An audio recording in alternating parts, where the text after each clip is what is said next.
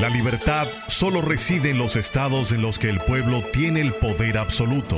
Por el respeto a los valores democráticos y la dignidad del pueblo dominicano, el rumbo de la tarde, plural, objetivo, comprometido siempre con la verdad. Con Juan TH, Rudy González y Georgie Rodríguez. Los poderosos ya están en el aire.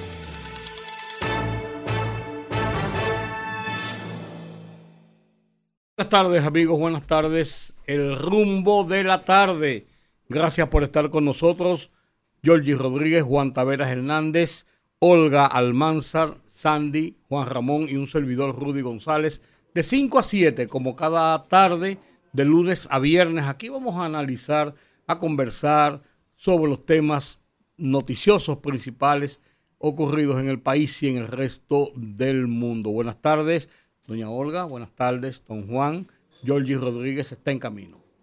Muy buenas tardes a toda la audiencia del Rumbo de la Tarde. Qué placer encontrarnos como cada día aquí en Rumba 98.5 FM y encontrarnos con ustedes allá en casita, en el tapón, en el vehículo, donde quiera que se encuentren, no se despeguen. En las próximas dos horas estaremos analizando la noticia aquí en el país y fuera de nuestros territorios. Juan TH. Buenas tardes, mis amigos. Efectivamente, aquí estaremos hasta las 7 de la noche. Hoy ando uniformado, porque está a partir de las 7 de la noche. El compañero, amigo y hermano Miguel Medina tiene una actividad en donde pondrá a circular de algún modo su canal de televisión, TBT, Canal 32. Todos estamos convocados, todos estamos. MM se llama el programa. MM. No el dulce, sino Miguel Medina. bueno, iba, ya estaremos.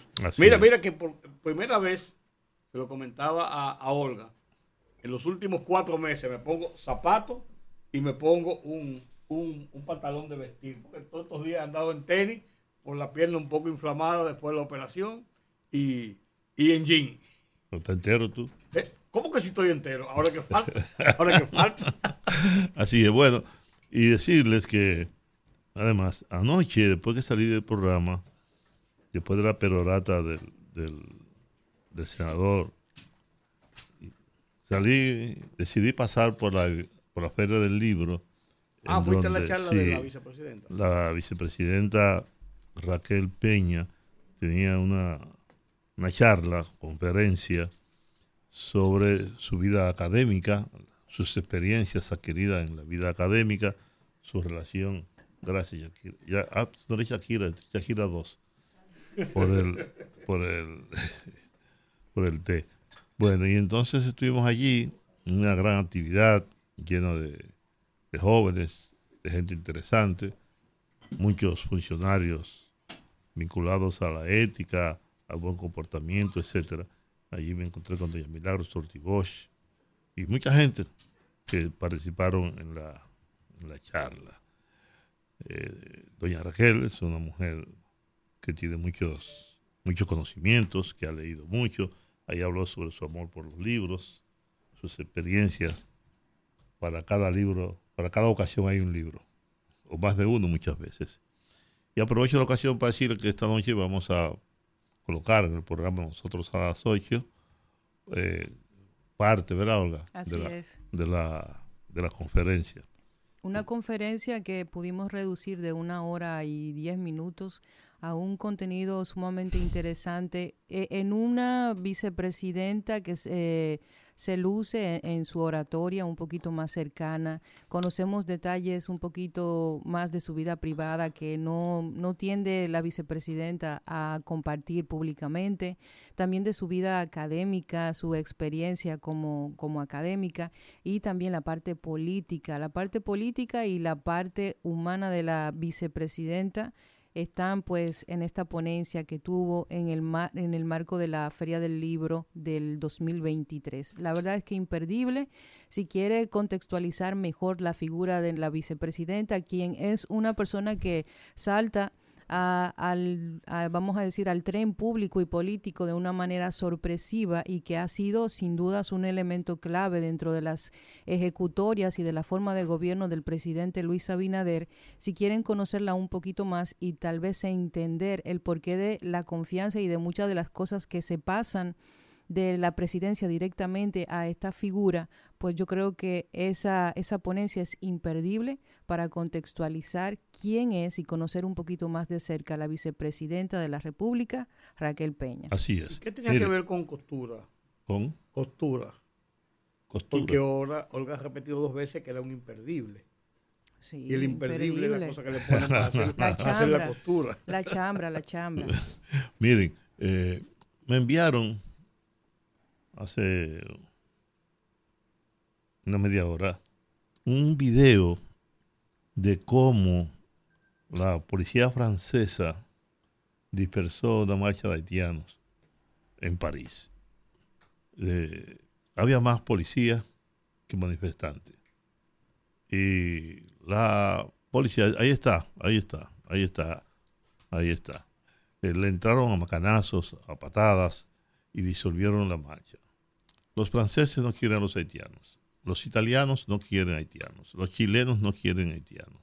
Los norteamericanos, ustedes vieron unas imágenes también dantescas en donde eh, los aperrean y los apalean. ¿no? Los maltratan como, Sí. como, como reces. Entonces, a la República Dominicana quieren cargarle el dedo constantemente. Nos acusan de, de xenófobo, de racista, que no queremos saber de los haitianos, etcétera, etcétera. Pero ellos, que son quienes dirigen las organizaciones de derechos humanos y demás, que tienen el control, hacen lo que nos, lo que nos acusan a nosotros que por demás hemos tenido una actitud de solidaridad con los haitianos permanentemente. Quieren que nosotros carguemos con el tema haitiano y con el problema haitiano y con la tragedia haitiana. Y, constantemente nos viven acusando permanentemente. Incluso dominicanos van a organismos internacionales a agredirnos.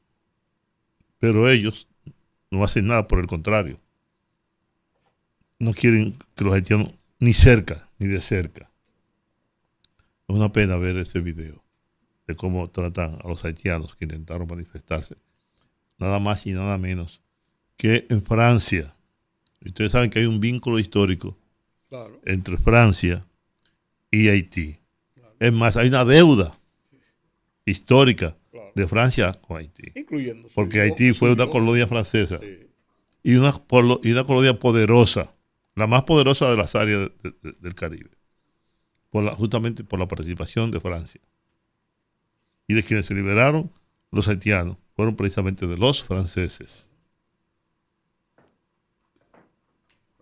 Eso, ese- es el, el diario vivir.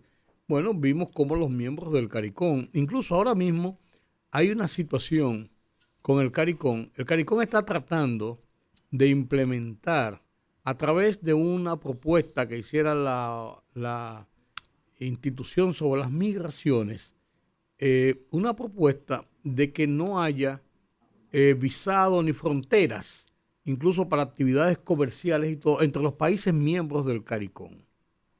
Y los miembros, los países miembros del CARICOM dicen que están en eso, tratando de hacer una unificación, porque tienen intereses comunes en producción, en, en- en turismo, en una serie de cosas. Y entonces, eh, uno de los planteamientos claves son, pero Haití, que es miembro del CARICOM, no, pues Haití hay que hacerle una excepción dentro de la regla general. Pues ustedes no son los que, los que en algunas ocasiones abogaron por Haití. En Bahamas lo meten en unas jaulas como perros. En unas jaulas, en, en cuclillas, como perros cuando, cuando, cuando, cuando lo encuentran en alta mar. Como Entonces, esclavos. ¿eh? La, peor, la peor etapa del esclavismo. Claro, entonces no- Había- señores, habían, habían, habían zoológicos humanos. Zoológicos humanos. En donde metían a los haitianos. sí, como especímenes. Así mismo es. Entonces, eh, hay que ver y hay que ver. Es muy bueno y es muy cómodo acusar a República Dominicana, golpear a República Dominicana, eh, perseguir a República Dominicana, demandar de República Dominicana algún, algunos tipos de acciones y de comportamientos cuando ellos no los cumplen, sus amigos. Entonces, por Dios. ¿no? Y que, y que deben, deben pagar la deuda eh, histórica que tienen con Haití. Claro, claro. Como la tiene Europa con nosotros. Sobre todo España. Pero para allá nosotros somos un país que, que, se zapatea en una forma diferente. Trata de hacer camino propio, ¿tú me entiendes? Ah, no, por supuesto, claro. Sí, los países, los países más grandes de, la región tratan de, trazar su propio destino. Eh, y lo han logrado en, gran parte. El tema de, Haití es un, estado en, miseria total, en descontrol total, en desaprensión total, no tiene una institución que, pueda velar por ellos, entonces es un, eh, es un, un, problema. No es simplemente alguien a quien hay que tomarle pena y tratar de ayudarlos. Claro, se hace por humanidad, pero realmente son un problema en la región. Se han constituido en un problema, desgraciadamente. Y eso no se puede pensar, señores. Haití tenía más, más ventajas más poder económico que España no hizo con nosotros lo que hizo Francia con, con Haití. Y Haití era una colonia muy rica por el cultivo de la caña sobre todo. Pero España abandonó, abandonó la isla de Santo Domingo y la empobreció y permitió que se, empobreciera, cada día más. Pero la historia, la historia es esta. Haití vino a menos para terminar en lo que es hoy. Un país que no es país, un estado fallido hace muchos años, con donde solamente hay muerte, miseria, violencia y pobreza absoluta. Es lo único que hay. Nosotros, como hemos dicho muchas veces, no podemos cargar con la tragedia de Haití. Haití y República Dominicana tienen más o menos la misma población. Ellos tienen menos territorio que nosotros, mucho menos, en peores condiciones, sin agua, sin, una agricultura, sin riquezas eh, renovables o no renovables. La verdad que la situación haitiana es muy, muy dramática, muy, muy dura y esos países que están llamados la comunidad internacional están llamadas a, ejercer su papel, a jugar su papel. No sé cómo va a terminar eso, porque yo no creo que la intervención de Kenia pueda terminar con la violencia en eso como que eso como que no cuaja verdad entonces el tema es que fueron unos unos unos delegados o una delegación de Kenia Haití a ver las cosas. Y dijo, mira, nosotros lo que vamos a hacer es que allí, en aquel sitio, vamos a tomar frío frío, allí vamos a hacer tal cosa, allí vamos a conversar con la gente y allá afuera vamos a entrar. O sea, ellos como que no están en eso, en meterse en ese lío. ¿eh? Había, había una manifestación y ¿qué pasó? ¿Cuántos muertos? De la banda agredieron a los manifestantes. Que eran cristianos, con un pastor y una cosa, y eran con cánticos. No, no les importó, no les importó. Produjeron una masacre. Y eso continúa. Entonces, dijo el presidente Abinader esta mañana, ayer, que la República Dominicana está preparada para enfrentar a las bandas haitianas. ¿Por qué? Porque se teme que las bandas haitianas crucen las fronteras y se puedan establecer en la República Dominicana y convertirse en un problema para la, para la seguridad nacional. Pero yo creo que quizás es una forma de darle confianza y seguridad a la sociedad dominicana de que nosotros, de que esos tipos no nos van a, no nos van a, eh, para mí ese fue el sentido de la declaración, porque yo creo que aquí no hay dudas de lo resguardada que está nuestra frontera en cuanto al tema de la violencia de esos grupos. Están bien identificados y están bien los puntos y están bien clarificados. No, no quiere decir eso que no se, que no se filtre cualquier situación. Lo que, lo que lo que sí hay un problema todavía que hay que resolver, complejo y complicado en cualquier país donde hay frontera, donde un país tiene una, mejor posición económico, social, política que otro, es el tema del trasiego de inmigrantes, en el, en el cual está involucrado, están involucrados grupos dedicados a traficar con migrantes. Eso no es, cruzarán tres o cuatro por algún sitio y qué sé yo cuánto, pero hay estructuras de, cruce de tráfico de migrantes. Eso que vinieron, que, en la integra- que se volcó. integradas por dominicanos y haitianos. No, no, de todo. Por eso digo, estructuras comple- co- compuestas. En donde Porque allá lo cogen y se lo ponen en la frontera y de ahí para claro, acá. donde participan autoridades Claro. civiles y militares. Claro que sí. Eso debemos estar claros en eso. Ese quizás es el único temor que nosotros tenemos como dominicanos, Juan, yo creo, en la frontera. El único, la- la- el único eh, motivo, yo creo que el motivo de la seguridad nacional en la frontera tradicionalmente ha estado resguardado. Y ahora con mucho más razón. Porque hay una razón, de hecho, más perentoria de tener esas Pero lo garantías. cierto es que no sabemos cuántos haitianos hay en el país. La gente especula, no dicen un- un- dos millones, un millón, tres millones, pero con exactitud no lo sabemos. Lo único que sí sabemos es que hay muchos. Eso sí. Yo pienso que, que no hay tanta seguridad en el tema de fronterizo. Yo creo que si pasan, y lo hemos visto en las imágenes, incluso hace pocos, pocas semanas vimos como un vehículo, murieron varios haitianos que venían en un solo vehículo. Yo creo que la porosidad de nuestra frontera es un tema establecido, es un hecho. Y el hecho de que gente común y corriente, ciudadanos de a pie de Haití, crucen la frontera constantemente por un tema sobreanalizado, que es el tema de la mafia, de, de la misma autoridad que se encuentra apostada ahí, no a nivel general, pero sí con muchos elementos que participan de esa mafia. Si puede hacerlo el haitiano promedio, el, el- el haitiano de a pie, ¿no creen que sea más fácil hacerlo para estas personas que son dirigentes de estas bandas, que tienen muchos más recursos, que tienen mucho más estrategia para cualquier otra cosa? Y lo digo porque hace unos meses el, el ex embajador de Haití en República Dominicana, Paul Arcelín, él aseguró públicamente en una entrevista que las esposas de muchos de esos líderes de bandas haitianas estaban aquí viviendo en República Dominicana y fue más lejos. La propia, la propia eh, el- Dirección de Migración informó hace meses que había atrapado a elementos que pertenecían a bandas haitianas que estaban aquí en República a- Dominicana. A eso iba, Olga. Tú tienes razón en eso. Que te interrumpa. Tú tienes razón en eso. Pero, pero yo estoy convencido de que la autoridad de inteligencia, de inteligencia y seguridad del Estado, sabe a ciencia cierta en el momento en que alguno de esos bandoleros o grupos entran a la República Dominicana. No es, una, no es una vez que lo han atrapado. Han atrapado varios, incluso en los bordes de la frontera, tratando de buscar la forma de entrar. Es posible que hayan entrado. Pero el hecho de que no haya habido ninguna situación en que se vea involucrado uno de esos dirigentes de banda y que se han agarrado a varios de ellos, indica que sí, eh, eh, es lógico pensar que en esos 13 que vinieron a esa camioneta, pues, alguno podía ser un bandolero.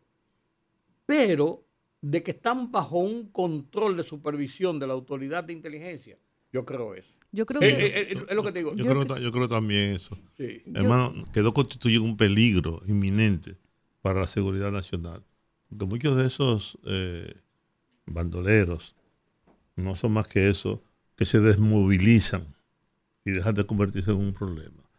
Eh, muchos incluso hasta abandonan las bandas, Sí. no pertenecen a ellas. Y es posible que Y maten a huyen- sus mujeres y a sus Y hijos. huyen por el peligro de que los asesinen, claro. de que los Pero En maten. República Dominicana no constituyen una situación de riesgo. Eso por lo menos es lo que hemos visto hasta ahora. Pues tú tienes razón en saber, es decir, que si cruzaron como cruzaron esos 13, tiene Sí, que haber, pero, que haber pero, cruzado. Yo ta- pero también, sí, yo también, pero quiero decir que también ahí se da otro. Es más fácil que esos eh, indocumentados, que no son hijos de nadie, que no representan nada, puedan venir. Porque ese es el negocio. Es como un negocio. No es un atentado a la seguridad nacional. No es un atentado al Estado dominicano. Es un negocio del flujo de inmigrantes como ocurre en todos los países fronterizos, de frontera. Lo que hay que terminar es con eso, con el negocio, con el tráfico de ilegales, con la trata de personas. Eso es lo que hay que evitar. Y yo creo que el gobierno tiene que prestarle mucha atención a ese tema. y a los consulados también, Ah, que por, en cierta por forma supuesto, no, eso son hace tiempo, hace tiempo que eso debió suspenderse. Venga, nosotros vamos a otorgar, ¿cómo hace Estados Unidos? Estados Unidos te, te asigna Una ¿qué ca- cuota. una cuota. Bueno, nosotros vamos a permitir darle visado a, a 10.000 haitianos. a cinco mil, a cuatro mil, a mil, pero establecerlo. Y que, y que los cónsules dominicanos y que los consulados no sean una fuente de enriquecimiento de dos o tres pendejos, compañeros del partido. ¿no? Eh, pero yo creo. Estoy no, puede ser un re, no puede ser un regalo. Ok, vamos a mandar a Juan Tiachi para. para, para... Sí. Al consulado tal. ¿Verdad? Sí, Entonces, un año después, mandan a Georgie y yo me gano. Señores, hay gente que se gana ahí un millón de dólares. Diario, eh, mensual. Sí, un millón de dólares. Sí, mensual. Claro. Eso es un negocio. Negocio. Cualquier consulado de eso en Haití eso es un negocio. Entonces, póngale un salario. Sí. Para que usted vea. A ver quién va a querer irse Y póngale una cuota. Es un tema fácil de resolver. Y lamentablemente yo creo no, que. No, y que ese dinero, Olga, no vaya a, la, a las manos del cónsul. No, que, que vaya, vaya, a, las arcas del Estado. Claro, a las arcas del Estado. Pero yo pienso, yo pienso que. Yo no pienso que nosotros podamos estar seguros. Yo creo que se han tomado acciones. Hace unos meses el presidente Abinader anunció la compra de equipo militar de, de, última generación, que era algo en lo que nuestro país no había incurrido hacía muchos años. Pero yo creo que la inteligencia tiene que ver con la vigilancia y con eh, el conocimiento y la preparación. Un componente importante de la inteligencia que hace un Estado por su seguridad nacional no solo tiene que ver con el conocimiento de que puedan estar aquí en el territorio, sino también de tener un control sobre los movimientos de gente como esa para que inmediatamente sean apresados y entregados a las autoridades de su país. Y yo pienso eso, yo pienso que solo hay que ir a la, a la, parte fronteriza de nuestra isla para darse cuenta, lo he dicho aquí en otras ocasiones, de que allá hay una inversión de la población en donde el 80% fácilmente de la población que trabaja en la agricultura o en cualquier otra actividad económica que se hace en la zona fronteriza está compuesta de haitianos. No y hay una no, que vive. que vive y no y hay una normalidad ya que no solamente trabajan aquí, sino que diariamente cruzan de una frontera a otra sin tener ningún tipo de control de, de, de papeles. Entonces, si, si, si eso regulado, pasa, si están regulados, ojalá que eso sea lo que ocurra. Eso que sí. vengan a trabajar y vuelvan y se vayan. No, pero en este, así se caso, quedan. en este caso no están regulados y yo creo que es una violación de la seguridad nacional y de la frontera el hecho de que tengan esa facilidad. Y por eso digo, si lo hace el, el haitiano promedio, el, el, haitiano de a pie, con pocos recursos, estas bandas que tienen acceso a todos los recursos que no puedan hacer. Pero y eso tú tienes razón, ¿eh? Va, dejo mi Pero- comentario hasta ahí para... No, tú tienes razón. ¿Para pa, qué? Para darle la buena Claro, tarde a, a don a Giorgi No llegó Rodríguez. tarde, que entre, que entre en, en el bloque que viene. Eh, buenas tardes, señor Giorgio Rodríguez. Vamos a obligarlo. Dale el teléfono, por favor. Porque entonces llegó y se, y se sentó ahí como que, uy, qué sed. Miren, eh, Buenas tardes. Suelta el teléfono. buenas tardes. Sí.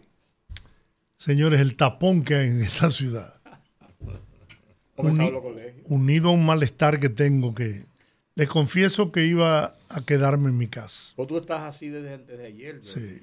Desde ayer incluso. Y, pero el tapón es desesperante. telefónica bastaba. Decidí quedarme en casa. Bueno, aquí estamos. Mira, te voy a Giorgi una cosa, Giorgi. miedo. Oye, oye una cosa. Oye una cosa. No, no, nosotros- no, déjame un una cosa. Cuando tú no estás, nosotros nos portamos como niños cantores de villa. Para, sea- para que tú no te voltees así, que tú puedes quedarte tranquilo. Es más, cuando tú estás, nosotros nos revolteamos más fácil, ¿verdad, Olga? Sí.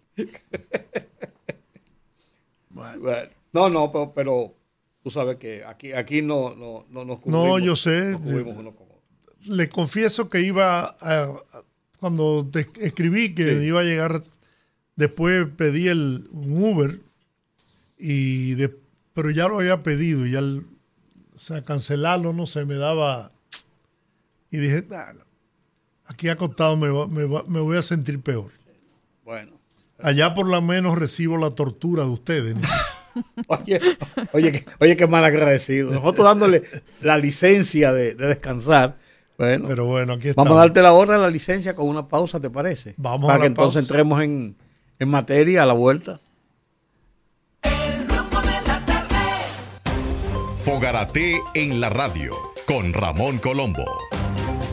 se titula ¿Qué es el PRM? Y mucha gente pregunta, me sumo, si en verdad el Partido Revolucionario Moderno es un partido político o una simple agencia electoral. Porque carece de un líder nacional que no tenga que ser necesariamente funcionario del gobierno. Porque no ejerce críticamente frente a la oposición, porque carece de liderazgos internos al frente de tendencias ideológicas, porque no ha organizado a sus masas de obreros, campesinos, estudiantes, artistas, etcétera, porque no se expresa en el plano internacional y ni siquiera mira de reojo hacia Haití, porque no tiene presencia en todo el país. Y en fin, es un partido gobernante que no gobierna. Fogarate en la radio con Ramón Colombo. El rumbo de la tarde, el rumbo de la tarde, el rumbo de la tarde. Bien, aquí estamos. No sé si ustedes hicieron el comentario sobre la conferencia que dictó anoche sí, ya habla- la vicepresidenta de la República hablamos sí, en el marco de la Feria Internacional del Libro.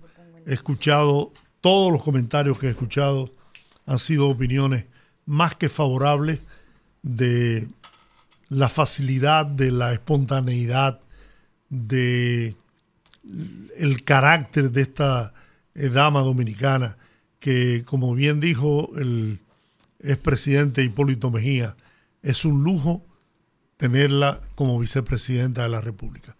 Académica y después de haber incursionado en política, está ta- también sentando cátedras de lo que es hacer política con decencia, con, con capacidad, con, con eficiencia. Pero ya ustedes hablaron de eso. Sí, bueno, no, pues, válido tu, tu- tu apreciación, lógicamente. Pero eh, tenemos un tema que con el que pensábamos abordar el, eh, este segundo, segundo tiempo de, de nuestro programa y es el tema de la resolución dictada por la Junta Central Electoral ayer, enmendando la resolución que había emitido hace tres semanas y que fue motivo de eh, críticas y de incluso de objeciones de parte de varios partidos, principalmente partidos de la oposición. Eh, se emitió un comunicado que se depositó una instancia ante la Junta pidiendo la revocación de esa decisión, indicando que era eh, violaba principios constitucionales y la Junta emitió una segunda resolución ayer con algunas consideraciones sobre el tema inicial, pero ratificando otras consideraciones de las que contenía eh, esa resolución primaria donde hablaba de la prohibición de realizar mítines, eh, caravanas, eh, los discolay, eh, las vallas y todo esto, porque entiende la Junta, de acuerdo a los, a los artículos que cita, que no estamos en la campaña abierta, sino en una campaña intestina de los partidos para escoger a sus candidatos de cara a las primarias. Tenemos con nosotros al doctor eh, Hernández Peguero, José Manuel Hernández Peguero, quien es un ducho, en esto es miembro de la Junta Central Electoral, por cierto, y hoy delegado del partido La Fuerza del Pueblo. Eh, buenas tardes, doctor. Buenas tardes. muy buenas tardes. Cuénteme usted, a, a- a juicio de, de usted como... Primero, primero, escúcheme. Sí. Un saludo afectuoso a todos ustedes. Muchas gracias. Sí, gracias por la invitación y quedo a su disposición. Muchas gracias, doctor. Le, le decía que eh, usted que es un ducho pues, en, en el tema electoral, fue miembro de la Junta Central Electoral, ahora delegado político de uno de los partidos principales del sistema, de la Fuerza del Pueblo, la resolución emitida por la Junta y después enmendada por otra resolución de ayer. ¿Cuál es su evaluación?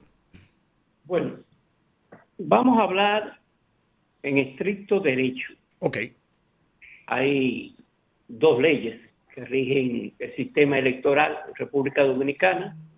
Una ley que es la de partidos políticos y otra ley de régimen electoral. En lo que tiene que ver eh, a las disposiciones relativas a la pre-campaña, están insertas en casi su totalidad, por no decirlas todas, porque hay una disposición en la ley electoral están insertas en la ley de partidos políticos. Eh, manda a la Junta Central Electoral a reglamentar la propaganda eh, eh, en la pre-campaña, lo cual la Junta no ha hecho. Más aún cuando las disposiciones que legales en su gran mayoría han sido afectadas por eh, decisiones del Tribunal Constitucional que ha anulado varias disposiciones, pero también, aunque no con el mismo efecto, pero que lo vamos a explicar más adelante, dos decisiones dictadas por el Tribunal Superior Administrativo que aunque no son efecto vinculante, tienen una disposición que es que condenan a la Junta Central Electoral al pago de astrente si no lo cumple. Me refiero a las sentencias que dictó el Tribunal Superior Administrativo en 23 de septiembre del 2019 con respecto a las compañías publicitarias de colocación de vallas que eh, alegaron una violación a sus derechos cuando la Junta Central Electoral de ese entonces le prohibió colocar vallas en el, en el periodo eh, antes de, de, la campaña electoral, en igual periodo. Y le condenó a la Junta Central Electoral a pagar 5 mil pesos diarios por cada día en favor de Conani, por cada día que transcurra sin ejecutar lo decidido, que fue que dejara la compañía como Colorín, Sarmiento, Cartel, eh, Decop eh, y todas las existentes a permitirle los mensajes publicitarios alusivos a la promoción política durante la pre-campaña en los medios de comunicación radial, televisiva, digital, escrito y valla publicitaria. Por otra parte, tenemos la sentencia de ese mismo Tribunal Superior Administrativo de fecha 20 de agosto del 2019, que eh, fue una acción de la Asociación Dominicana de Radiodifusoras, ADORA, en contra de la Junta Central Electoral, eh, que acogió su demanda en acción constitucional de amparo y le ordenó a la Junta que permitiera difundir mensajes publicitarios durante la pre-campaña en todos los medios de comunicación. Y le condenó a la Junta Central Electoral a que si no cumplía eso, le tenía que pagar 5 mil pesos diarios a la Asociación Dominicana de Radiodifusoras por cada día que transcurra sin ejecutar. Ese es el panorama legal junto a las tres decisiones importantes del Tribunal Constitucional, la número 52 del año 2022, anuló el artículo 44.7, la 92 del año 2019 y la 441 del 2019, que han afectado todas las disposiciones que tienen que ver con la publicidad eh, gráfica, eh, fílmica, eh, radial, de vallas, en este periodo de pre-campaña. Esa es la situación que hay. ¿Qué ha dicho la Junta? Primero, el primer eh, manifiesto de admonición, de advertencia que nos hacía la Junta, lo cual no se corresponde con crear un ambiente eh, de cordialidad y de entendimiento como las mismas leyes mandan, porque al final de cuentas los principales actores de estos procesos electorales son los partidos políticos. Entonces tú lo tienes que amenazar, tú tienes que, ¿verdad? Llamarlo a la, a, la, a que podamos buscar soluciones. El primer eh, documento que emitió el 10 de agosto nos advertía de que no podíamos hacer nada en este periodo de pre-campaña, los partidos políticos. Posteriormente, cuando le hicimos saber de las existencias de, de esas tres sentencias del Tribunal Constitucional, dos del Tribunal Superior Administrativo, y elevamos una instancia el día 14 de agosto, respondió ayer con un comunicado en donde, a pesar de acoger la solicitud que le hacíamos de que dejara sin efecto los tres partidos opositores mayoritarios, Fuerza del Pueblo, el Partido de la Liberación Dominicana y PRD, todavía insiste en que los mítines, las caravanas y las marchas están prohibidas y que no pueden sancionar a los dirigentes y a los partidos de 1 a 200 salarios mínimos como dispone el artículo 308, lo cual no tiene fundamento ni razón. Nosotros vamos a insistir en, ante todas las instancias competentes, entiéndase, la misma Junta Central Electoral y los tribunales de la República, en la ilegalidad en que está incurriendo la Junta Central Electoral en la interpretación de las disposiciones que regulan la propaganda en, en este periodo. ¿Van a, van a introducir otra instancia entonces?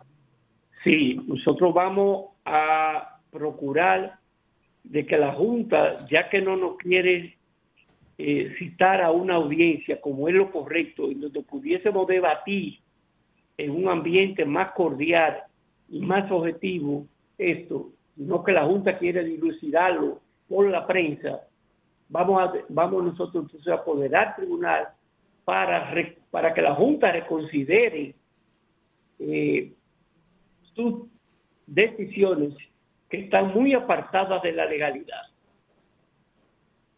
Pero yo recuerdo que cuando se emitió una resolución similar hace unos meses sobre el tema de que estaban prohibidos de acuerdo a lo que establece la ley, en, eso planteaba esa resolución de hacer caravanas y mítines y todo esto antes de que se abriera la precampaña el 2 de, de julio, eh, se había hecho y también hubo una, una eh, negación de aceptación de parte de los partidos. Entonces, yo creo, yo creo que, eh, yo creo que el, el emitir una resolución de conocimiento de todas las fuerzas políticas no creo que sea debatirlo por la prensa, sino simplemente publicar una resolución. Digo, yo no sé, le pregunto. No, no, eso, la resolución que dio apertura a la precampaña no reguló la publicidad eh, en lo que tiene que ver a los diferentes, diferentes tipos de propaganda. Básicamente lo que estableció fue eh,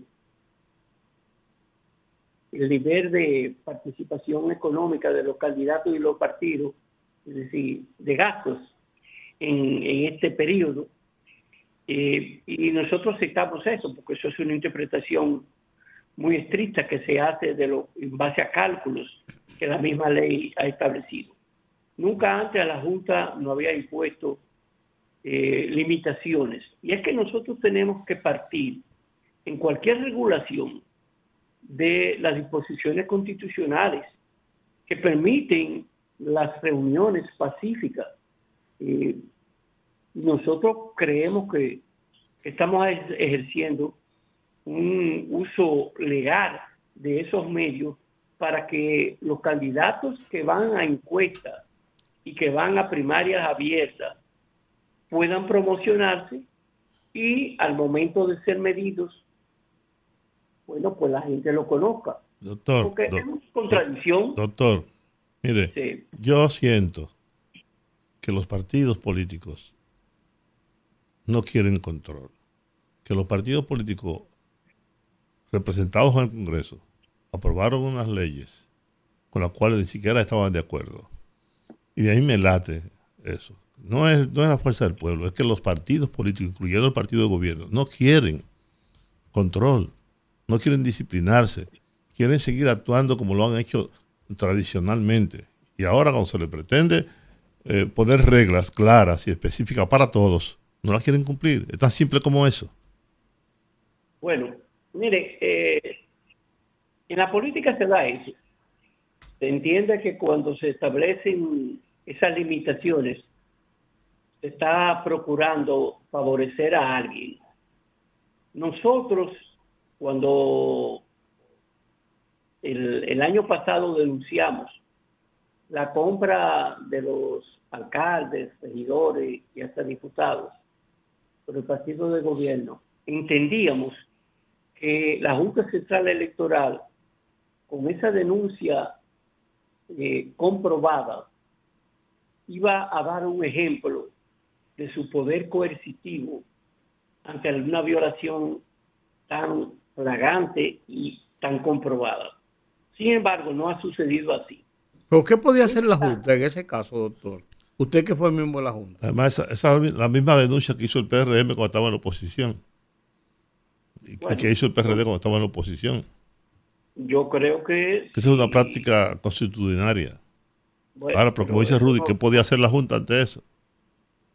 Y no podríamos estar ante una práctica constitucionaria de lo que está sucediendo ahora, porque si fuéramos a hablar de violación, yo creo que la imputación que le hacemos al gobierno y al partido de gobierno de que están en campaña eh, desenfrenada eh, es evidente, es comprobable.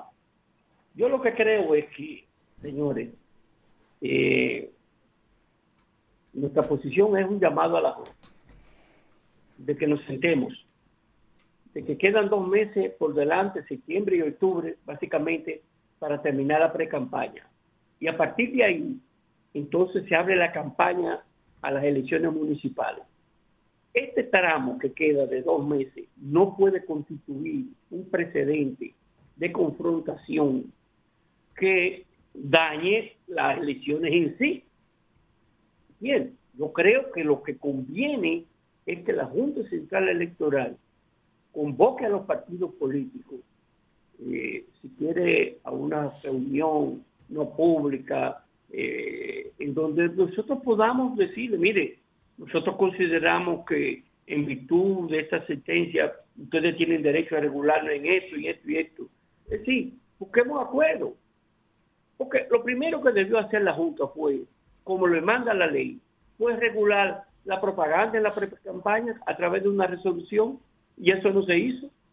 Solamente reguló el gasto, el, el gasto que, que se podía incurrir por partido y, por precandidato.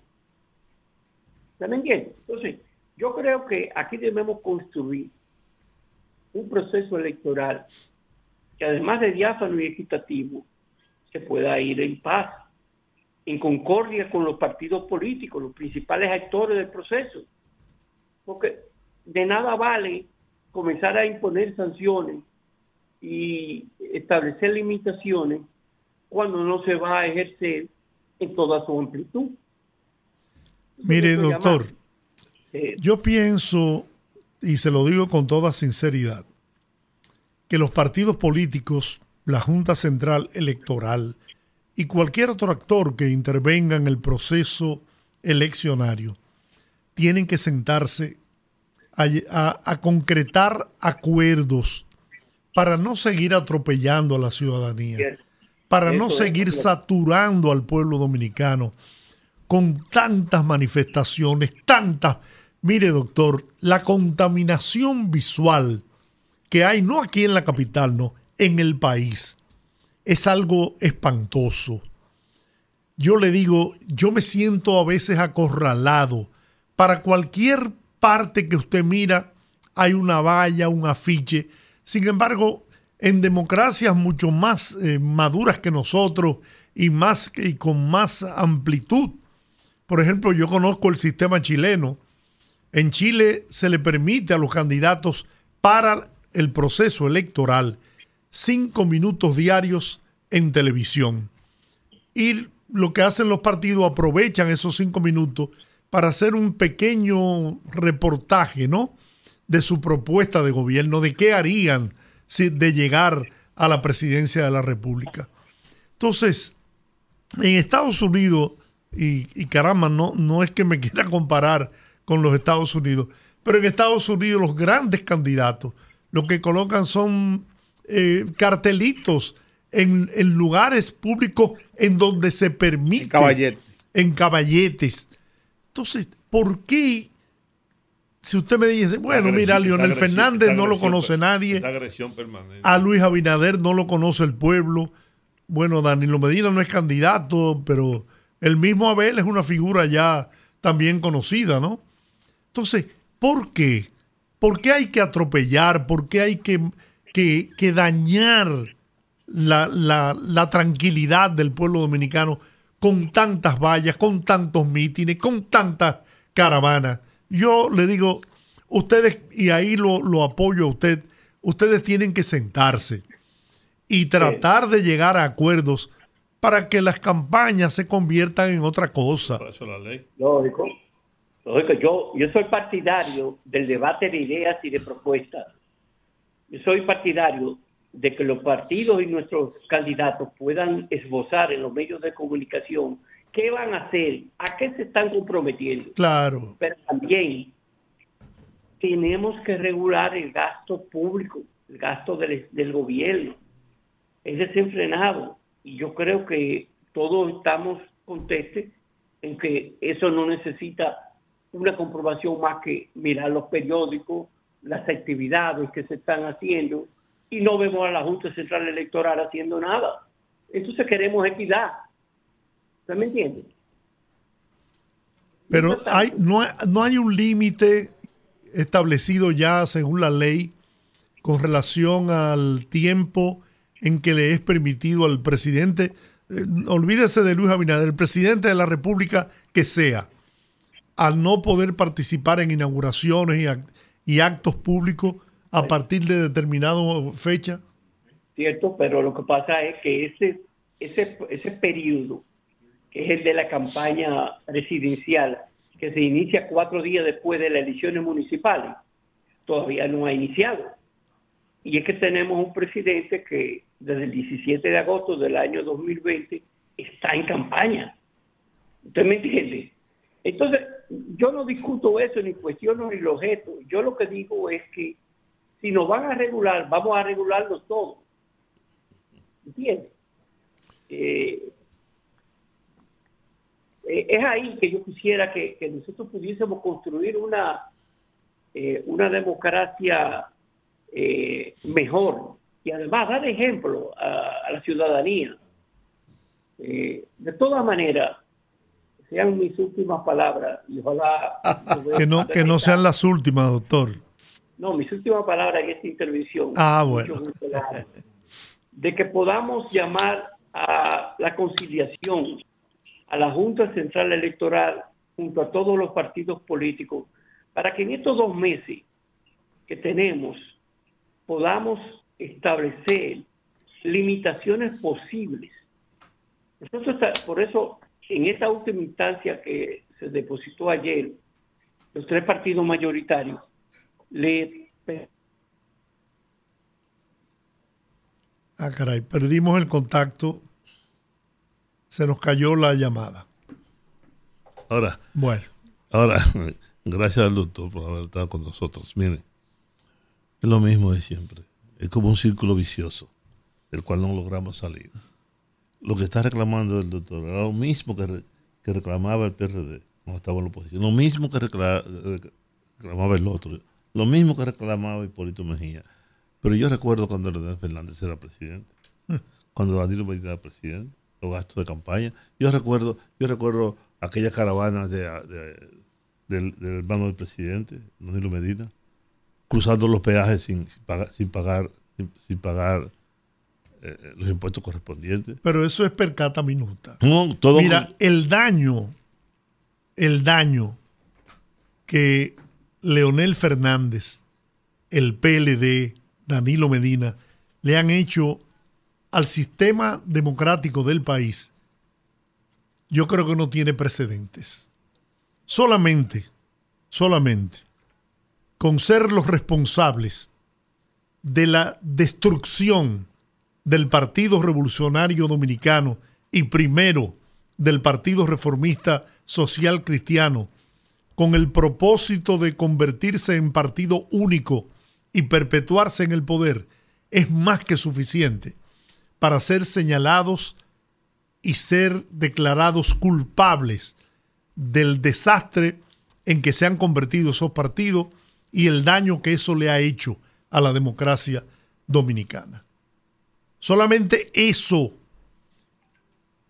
O me va a decir, yo quisiera que alguien me desmitiera de si no fueron ellos que destruyeron al PLRD y al Partido Reformista Social Cristiano hasta convertirlo en lo que son hoy, lamentablemente, partidos que son parte de la historia de este país, que tuvieron a los quizás principales líderes que ha tenido la República Dominicana, convertidos hoy en partidos minoritarios, porque el doctor me dice, dice que el PRD lo incluye en los mayoritarios, pero eso fue como dice el pueblo, por obra y gracia del Espíritu Santo, porque realmente, bueno, no marca ahora ni siquiera un 1% en las encuestas. Bueno. Bueno, gracias de todas maneras al doctor Hernández Peguero por eh, sus informaciones en este sentido. Tenemos una... No, y muy ecuánime. No el, tenemos- doctor, el doctor Hernández Peguero muy No, ecuánime, pues siempre, un hombre claro, claro. siempre decente, es un, un político atípico, la verdad. Olga. Vamos a, ¿A la la pausa? pausa. Ah, pero vamos a la Eh, pausa. Hace rato estamos llamando a la pausa, lo que pasa es que tú no miraste hacia acá, Pero es que ahora es que son las 55. nada más. Vaya pues la pausa. Y aquí seguimos en el rumbo de la tarde. Estamos en tiempo de nuestra segunda entrevista del día de hoy y tenemos vía Zoom a Jesús Geraldo Martínez, experto en economía aplicada y regulación bancaria, a propósito de una mm, discusión que se ha dado en la opinión pública respecto a la economía, en donde el Banco Central establece que nuestra economía sigue creciendo, mientras que algunos expertos en la materia establecen que la economía se encuentra en una franca frenada. Le damos la bienvenida a Jesús Geraldo al rumbo de la tarde. Buenas tardes, Olga, ¿cómo estás? Bien, bien, mi estimado. Bienvenido al rumbo de la tarde. Aquí están con nosotros don Georgie Rodríguez, Juan TH y Rudy González. La proyección que hay de los, de los primeros seis meses establece que el crecimiento de la economía se ha situado en 1 punto algo. 1.4. Uno- y entonces la proyección indica que si usted duplica eso, una, una- una- una simple matemática, usted duplica eso, estaríamos en una franja de 2.8 o 3 y que no lograríamos la meta de 4 que se trazó inicialmente la autoridad monetaria del país. Si eso es así, ¿qué ha pasado? Sí, mira, ciertamente es como ha, eh, ha planteado, pero primero quiero indicar que se ha generado la discusión en torno a cómo se han presentado los números eh, en esta vela Oh, por el ok. Banco Central, que eh, de, de julio a julio, de julio 2022 a julio 2023, el Banco Central ha presentado unos números mostrando que la economía verdaderamente está creciendo en 2.9% y todos los sectores están en número positivo. Sin embargo, cuando esos números de, de julio 2023 se comparan con el mes de diciembre, es decir, el periodo que va, que corresponde a enero, julio 2023, la economía apenas está creciendo en un 1.4% y sectores importantes, generadores de empleo, como manufactura local, construcción, zona franca, están creciendo a tasas negativas, igual comercio que también en, en menos 0.5, básicamente en cero. Entonces, muchos economistas, como la economía en el año 2023 apenas está creciendo en 1.4%, han destacado que la economía está frenada.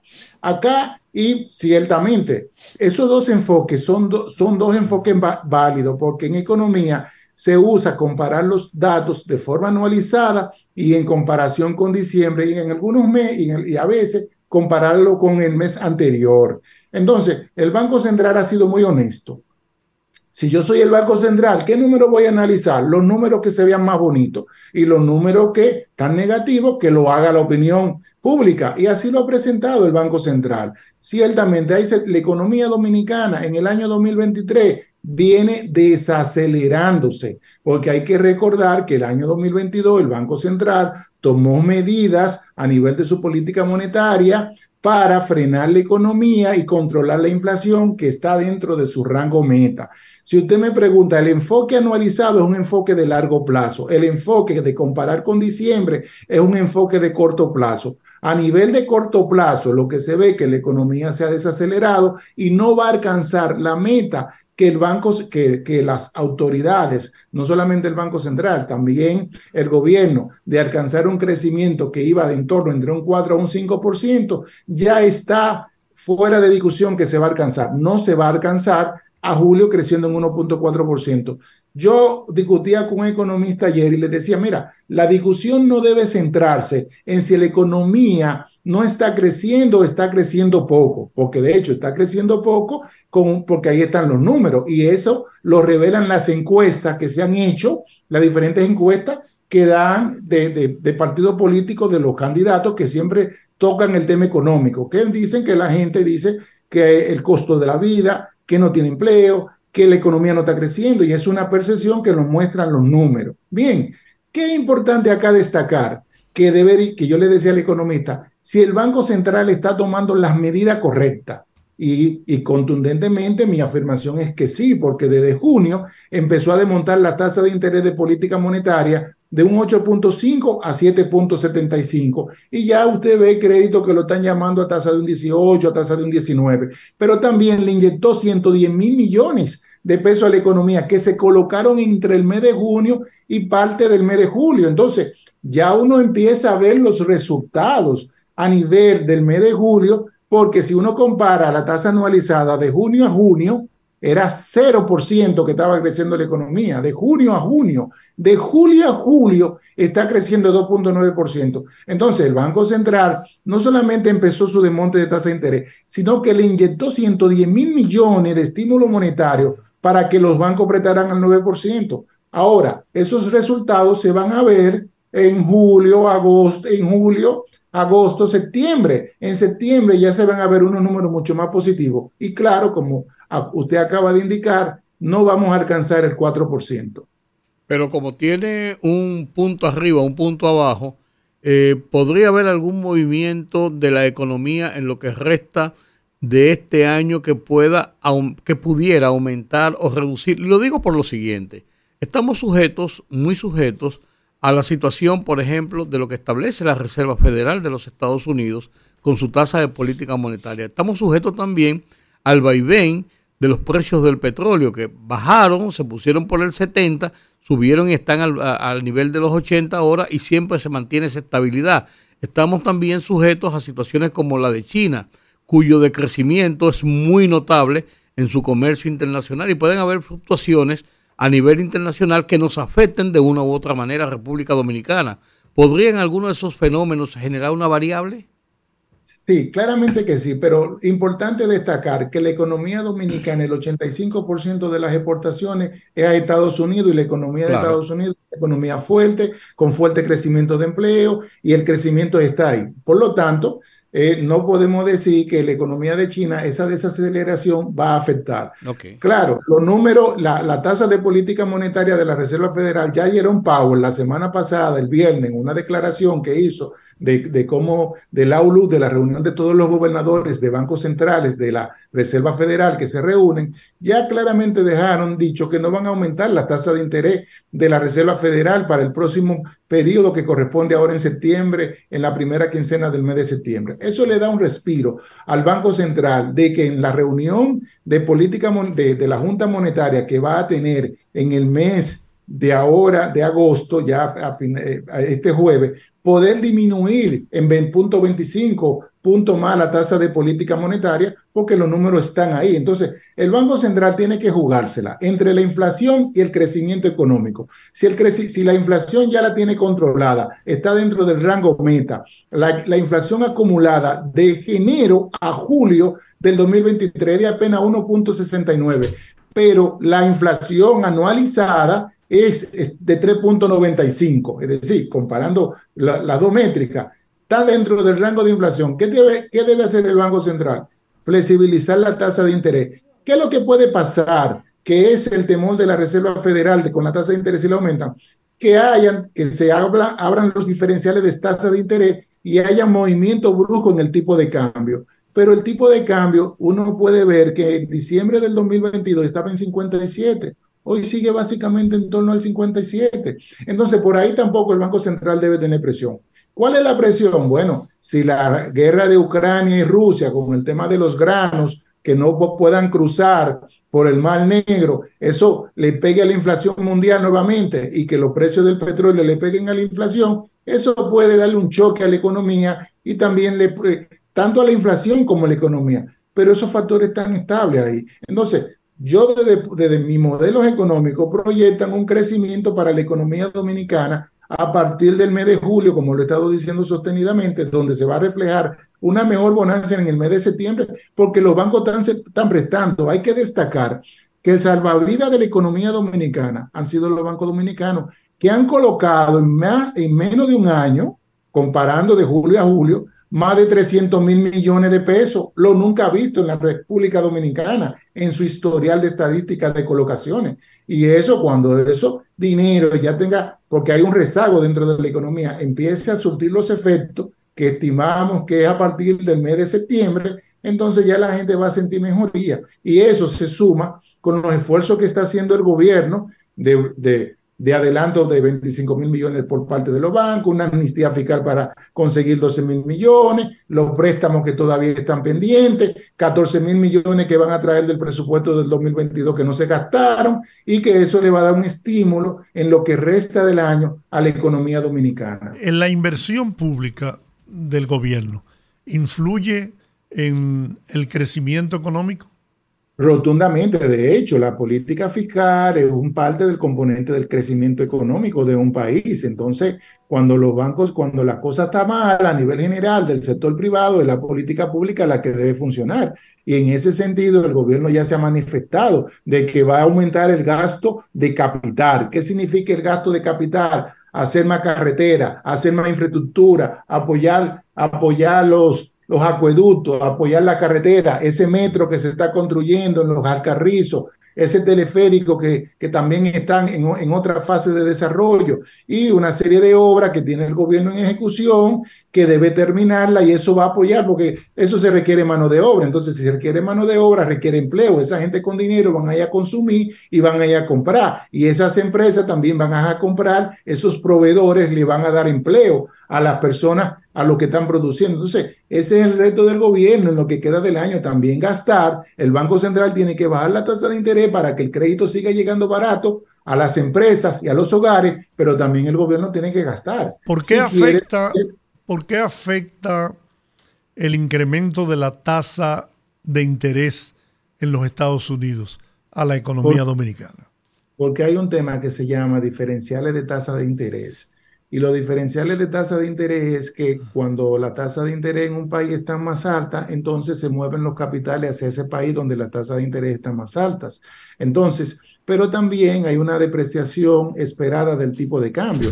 Si la tasa de política monetaria de la Reserva Federal es un 5.5% y el Banco Central bajara a 5.5%, por ejemplo, en vez de usted preferir poner su dinero en peso dominicano a 5.5%, para ponerle una referencia y no ponerle el riesgo país, usted va a poder preferir el 5.5% de Estados Unidos y convertir su dinero en dólares. Entonces la gente va a hacer movimiento de divisa hacia la economía de Estados Unidos. Yo he planteado que con los temas de restricciones a nivel de movilidad, los temas de prevención de lavado de activos, la gente no se va a, no se va a atrever ni las empresas a sacar capital para irlo a invertir en Estados Unidos. Y ahí yo creo que el Banco Central tiene que sacarle provecho a, a esas restricciones que provocan los temas de, preven de, prevención de lavado de activos, porque ya no es tan fácil mover dinero de República Dominicana a los Estados Unidos para fines de inversión.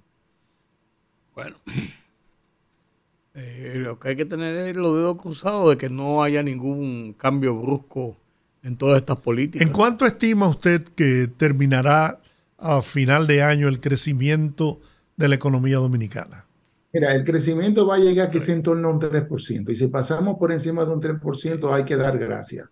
Es decir, porque la proyección es básicamente de un 1.4%. Si uno compara junio eh, a, a, junio, básicamente era 1.2%. Y si uno estima que lo que quedan son cinco meses de estimación, el mes de diciembre es el mes de mayor crecimiento en la economía dominicana porque hay un desborde de consumo, de gasto, de compra de vehículos, de compra de casa, entonces, en mis estimaciones, los modelos económicos y los del Banco Central entiendo también que le dan en torno a un 3%. Ya no podemos decir que va a ser un 4 o, o un 4.5, que era, fue el inicio que así se planteó, se, plante, se plantearon las primeras proyecciones. Esa, esa estimación, eh, si la memoria no me falla, el Fondo Monetario Internacional la había eh, vaticinado, ¿no?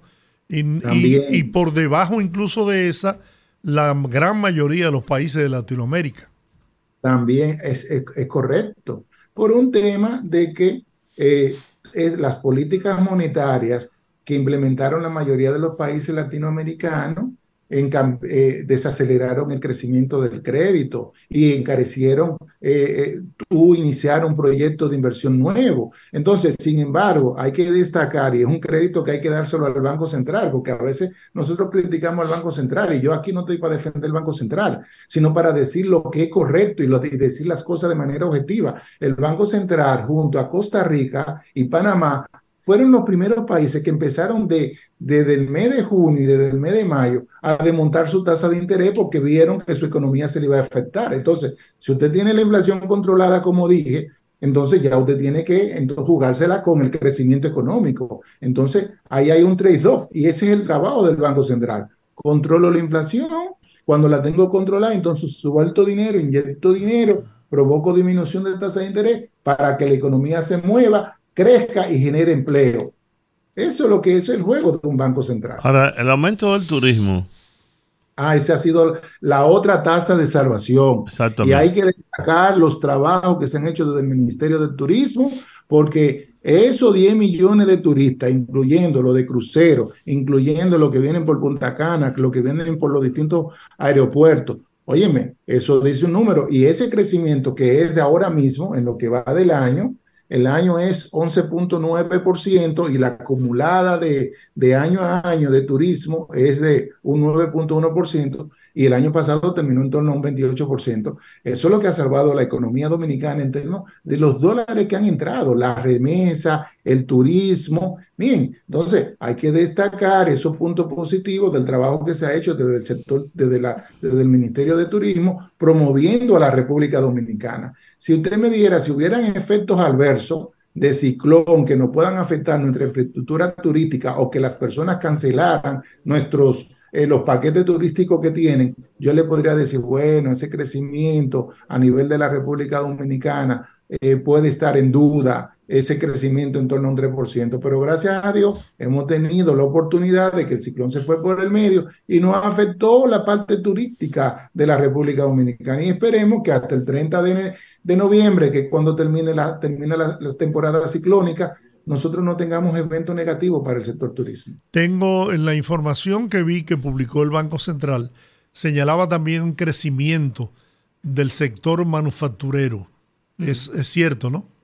Sí, ay, mire, si se compara de manera anualizada, la manufactura local está creciendo en 1.6%, pero, la, pero cuando de, de diciembre a la fecha, a julio, de enero a julio, está en un menos 3%, igual el, el, sector construcción. Y esos son dos sectores que generan muchos empleos. Por eso es que el gobierno tiene que jugársela ahora con el gasto del capital para suplir los empleos y el crecimiento que esos dos sectores, al estar creciendo de manera negativa, no están supliendo ahora mismo en la economía dominicana. El sector construcción, que fue uno de los puntales del crecimiento en República Dominicana con tasa negativa de 1.9%. Sí, claro. Si, si usted camina ahora en la calle, se da una vuelta, no hay tanta construcción como hace un año que usted la veía. Es decir, usted no ve construcciones que están construyendo, eh, se mete a cualquier eh, sector como Naco, Peantini, Bellavista, no están las construcciones, hay, pero no la que se solían ver de que usted veía tres y cuatro construcciones en una misma calle. Balaguer no era tonto, ¿no? Cuando invertía tantos recursos en la construcción. En algún momento. Bueno, porque él sabe muy bien, porque el sector construcción, eh, primero no teníamos en ese momento un sector turismo bien desarrollado y el pilar de mover la economía era a través de la política fiscal de, de- del gasto de capital. De hecho, a Balaguer se le debe consagrar como el presidente que ama del presupuesto del Estado, que es el que tiene mayor gasto de capital, de obra, de infraestructura, y ahí están los resultados. Bien. y Así fue en el 15 y el 16. El sistema, el, el- los servicios de telecomunicaciones, de comunicaciones, dispararon el crecimiento de la economía, pero ya eso llegó a un punto donde su crecimiento se estanca o se reduce. Pero hay que destacar que eso no genera empleo. No, hecho, no, no, moviliza la economía solamente. sí. pues moviliza la, la- la- porque ¿cómo crece eh, el- los servicios de, de telecomunicaciones? El Banco Central lo calcula con nuevas líneas que se abren, Ajá. pero está diciendo que hay empleo. Esos son sectores que son, eh, que no crean empleo como lo crea construcción, zona franca, Correcto. comercio, eh, turismo, eh, la salud. Bien, esos son sectores que, que son los que crean los empleos en la República Dominicana. ¿Tú tienes el dato de cuánto aportan los trabajadores haitianos al Producto Interno Bruto en estos momentos? Mira, es, yo, no, yo, yo tengo, tuve un estudio acá, pero no recuerdo los números, pero el Banco Central maneja esos números porque el Banco Central hace un levantamiento de la fuerza laboral cuando calcula la tasa de desempleo y calcula la mano de obra haitiana también. Y si yo no le puedo dar un número preciso, pero el aporte que contribuye la mano haitiana es alto porque si usted va a los campos, usted se va a encontrar con haitianos. Si usted se va, en- si usted se va a la construcción, usted se va a encontrar con haitianos. Si usted se va al sector turismo, tiene más haitianos que dominicanos, porque el haitiano te habla tres idiomas, te habla francés, te habla inglés, te habla español y te, y te pone el creol. Entonces, en los hoteles usted se encuentra con muchos haitianos.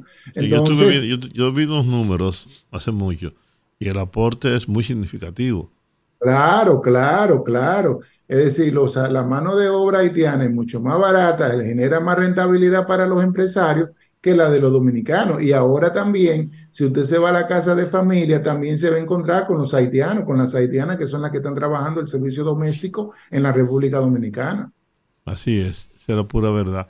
Por eso decía, dijo un ministro de, de la construcción del país, Obras públicas. de obras públicas, dijo cuando era de Andino, De Andino. que si que no podíamos prescindir de la mano de obra haitiana y si lo hacíamos colapsaba la economía dominicana, que su, su, su poder era demasiado grande, Y precisamente cada, porque es y mano de obra más barata. como va la cosa, va a ser así. Y, ahora también está en el turismo, también está en la, en la, en la, en la Agricultura. En la en construcción, la construcción. en la casa de familia. Así es. ¿Mm? En las Fuerzas Armadas yo, yo no creo. No, en las Fuerzas Armadas no, porque hay un Ese- tema de... es que aquí hay provocador, aquí hay un provocador, aquí en cabina. Que Hay un tema ante, de ley ahí ante que no- haitiano, como tú te lo imaginas. Y es un Sí. prieto. Porque, Eso es lo que más discriminan. sí, lo que más discriminan son los prietos. Si Peña como hubiera aceptado su, su negritud, tal vez se hubiera llegado a ser presidente de la República. Bueno, gracias, gracias Jesús Un por, placer, como siempre. por este momento de, de información. Qué bueno, qué bueno contar con tu, con tu participación. Jesús Geraldo Martínez, experto en economía aplicada y regulación bancaria, ha estado con nosotros en el rumbo de la tarde. Muy bien. Gracias. Yo Muy antes de, que teléfono, antes de que vayamos a la pausa, antes que vayamos a la pausa, sí, pues, antes que vayamos a la pausa, yo quiero, yo quiero eh, decir que la verdad que esta mañana cuando vi la información del asalto espectacular a un vehículo Yo lo vi, lo de- vi ahora. de- de la- de- del, del sistema penitenciario. Yo pensé que estaba Una- eh, una un película, asunto de una película, película. película. Chocaron el vehículo, venía otro vehículo detrás, se puso alrededor del tipo, pa, pa, pa, pa, pa, pa, lo tirotearon, sacaron los tipos. Una cosa, pero de película, Sí, así fue. de película. O sea, yo lo, yo me, me quedé con la boca abierta. Netflix.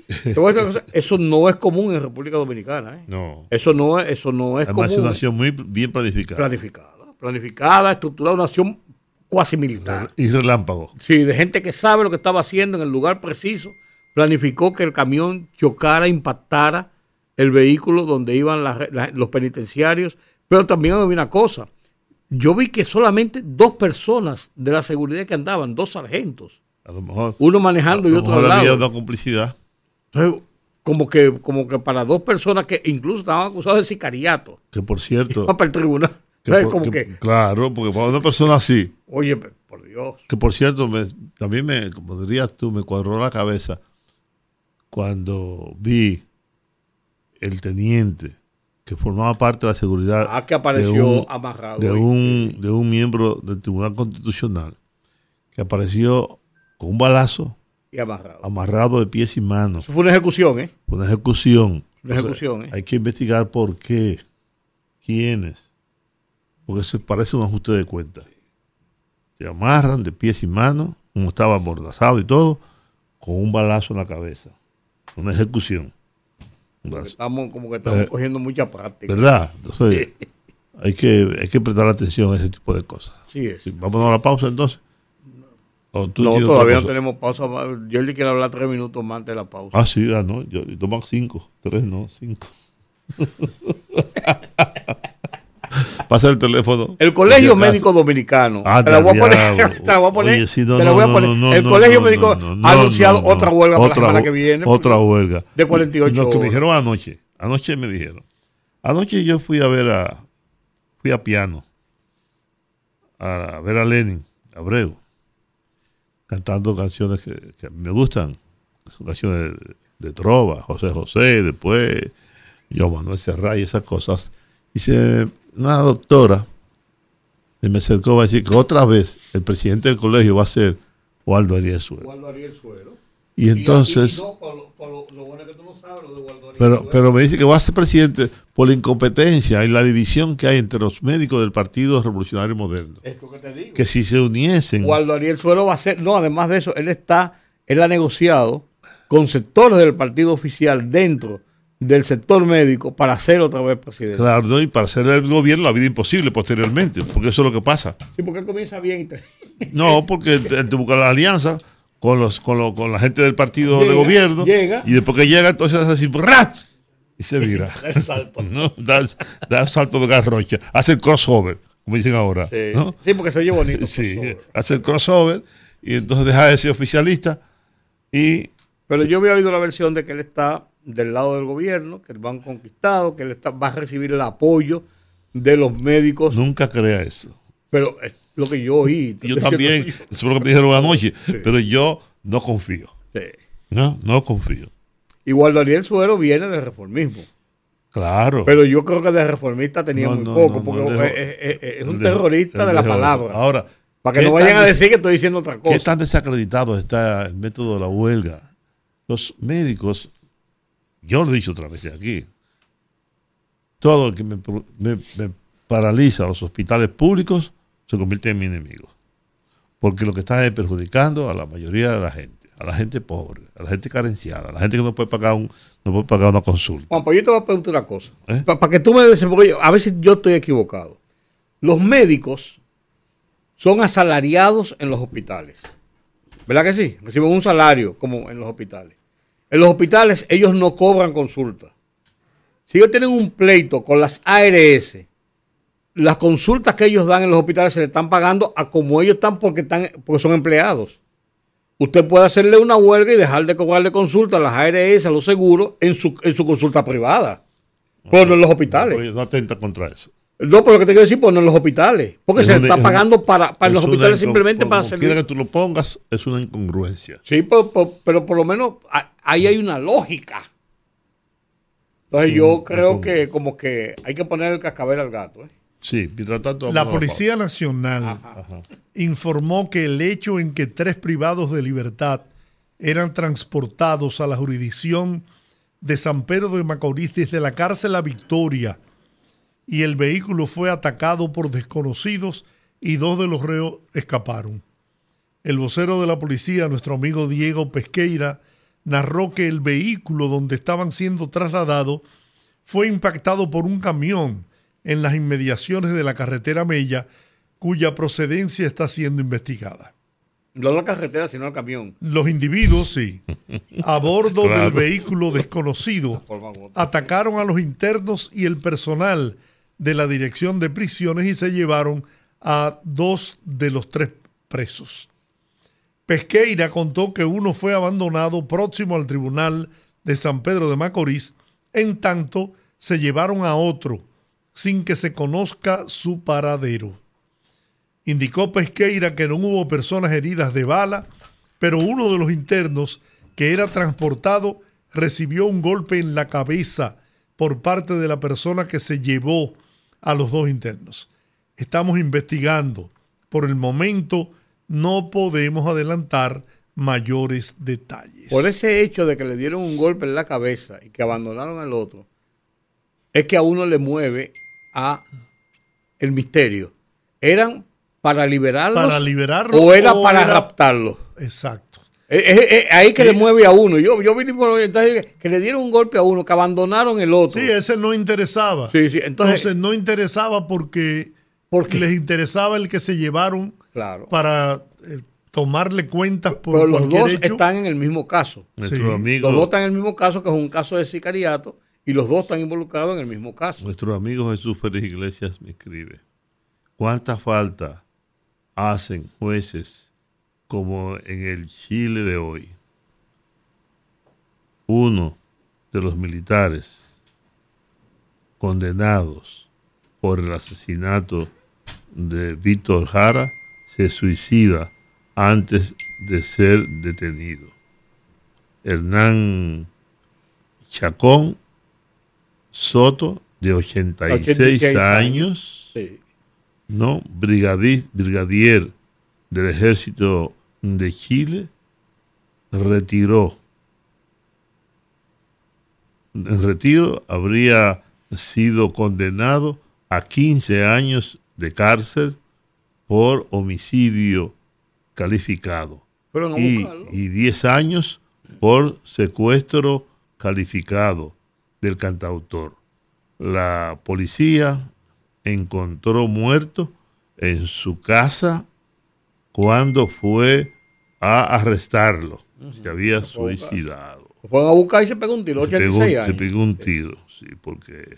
eh, bueno, en Estados Unidos están preocupados por el altísimo nivel de presos preventivos que hay en la República Dominicana. Más del 60% de los internos, como dice Giorgi, en la República Dominicana son preventivos, porque la cultura del tránquenlo se mantiene intacta.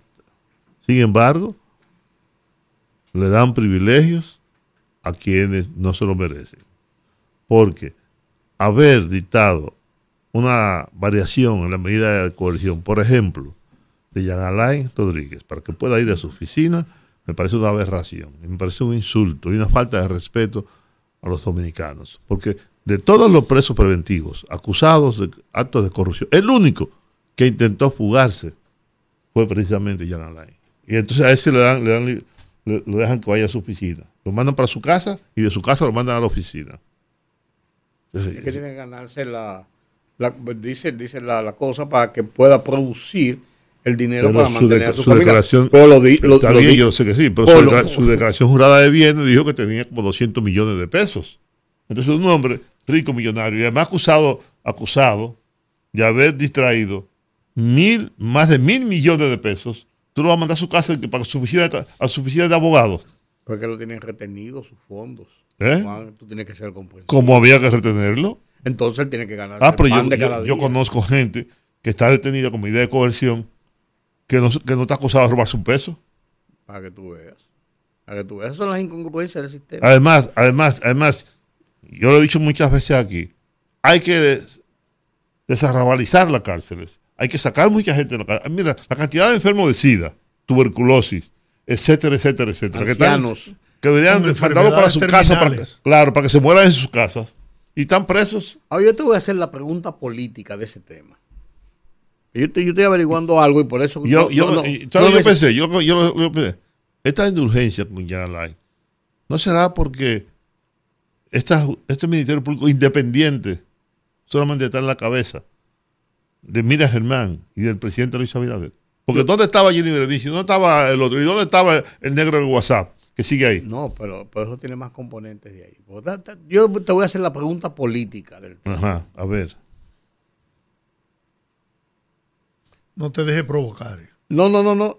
Lo, que Yo o origina, no, lo que origina el tema es un senador emite una carta a Anthony Blinken, que es el secretario de Estado de los Estados Unidos, es miembro de la Comisión de Relaciones Exteriores, diciéndole que pide una investigación por qué en República Dominicana hay muchos norteamericanos que están bajo prisión preventiva sin que se les haya juzgado y que esa es una práctica que se hace en la República Dominicana. Es el origen del tema.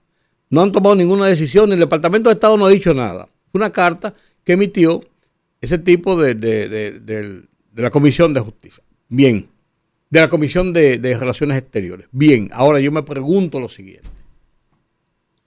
Supuestamente la política de los Estados Unidos en la lucha contra la corrupción sostiene el estamento de fortaleza político de la lucha contra la corrupción que se lleva a cabo desde la Procuraduría General de la República. Y son ellos los que están diciendo que ahí le están metiendo a la gente presa, que por qué está metiendo a la gente presa en este país. Si tú quieres lo discutimos la semana que viene. Claro. lo Porque, podemos- eh, lo eh, oye, discutir. es, como, es como, como, como que se me cae de la mano. Pero que la- además la política de los Estados Unidos con relación al tema de la lucha contra la corrupción y el narcotráfico es eso, política. Y depende de sus intereses. ¿no? Porque Así es. A, a mí me- me decía alguien muy importante. La cantidad de gente que no tiene visado aquí. Militares, es militares. Y es funcionarios del gobierno pasado o de los gobiernos pasados. Y yo me quedo asombrado. Pues yo te voy a decir una cosa más. ¿Tú sabes lo que se están haciendo ahora? Como hay un procedimiento para quitarte una visa de los Estados Unidos que está muy restrictivo, simplemente te están poniendo una alerta en las aerolíneas y tú vas, me voy para Miami, cuando llega la aerolínea, pa, pa, pa, pa, con tu visa, tú pasas tu pasaporte y dices, señor, lo sentimos, pero tiene que ir al consulado. Pues yo no tengo ningún problema. Sí, pues yo no puedo subirlo al avión porque aquí hay una alerta, usted tiene que ir al consulado. No lo están haciendo en migración. Sí, pero- lo están pero- haciendo pero en las eso- líneas aéreas. Cuando tú vas al consulado, que ser ilegal. yo no estoy diciendo que Porque sea legal, yo estoy diciendo lo que están haciendo. como Yo la- te estoy diciendo es como la alerta migratoria que- que emitía, que emitía la Procuraduría. Pero yo que te tú estoy- que tú ibas al aeropuerto. Pero yo te estoy- y decir, pero no, yo- hay una alerta. Tanto es así que la magistrada Mira Germán tuvo, Escribió que, una tuvo carta. que escribir una carta diciendo con una alerta de, de migración. Es más, No, con el caso de Jean Alain Rodríguez, Claro, precisamente. claro. Dijo que, claro. que está bien lo que fuera, pero que eso es, ilegal. Ah, pero eh, Altagracia, Altagracia Guillén, Ah, ah. En, en el aeropuerto, en el aeropuerto, con su, con su hija de, de cinco años, ¿no? Y su marido, iban a viajar con su familia, a un viaje de rutina, no, aquí hay una alerta migratoria. Llamaron a, a- que cuánta gente, también me llamaron. ¿Y qué va? No hubo maneras. pero No hubo manera. Ah, pero esa no tenía nombre, no tenía apellido, no tenía riqueza, no tenía nada. Y no se estaba jugando. pero ahora, como hay esa disposición, no te ponen la alerta migratoria, te la ponen en las líneas aéreas. Vamos a la pausa.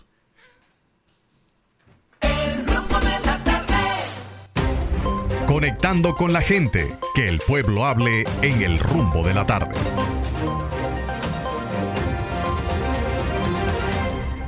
Yo sé que el doctor Servio Tulio Castaños Guzmán siempre ha estado en- No da seguimiento. siempre- no, que siempre ha estado de acuerdo Claro. con que Claro. eh, de las fue como yo escribí un artículo de las siete medidas que establece el código la, la última es la primera en los hechos en la práctica es decir que es la prisión después hay seis medidas más que son las que, que están primero pero aquí las cosas nunca son como deben ser hola buenas tardes Buenas tardes, un placer estar con ustedes. Habla Teodoro.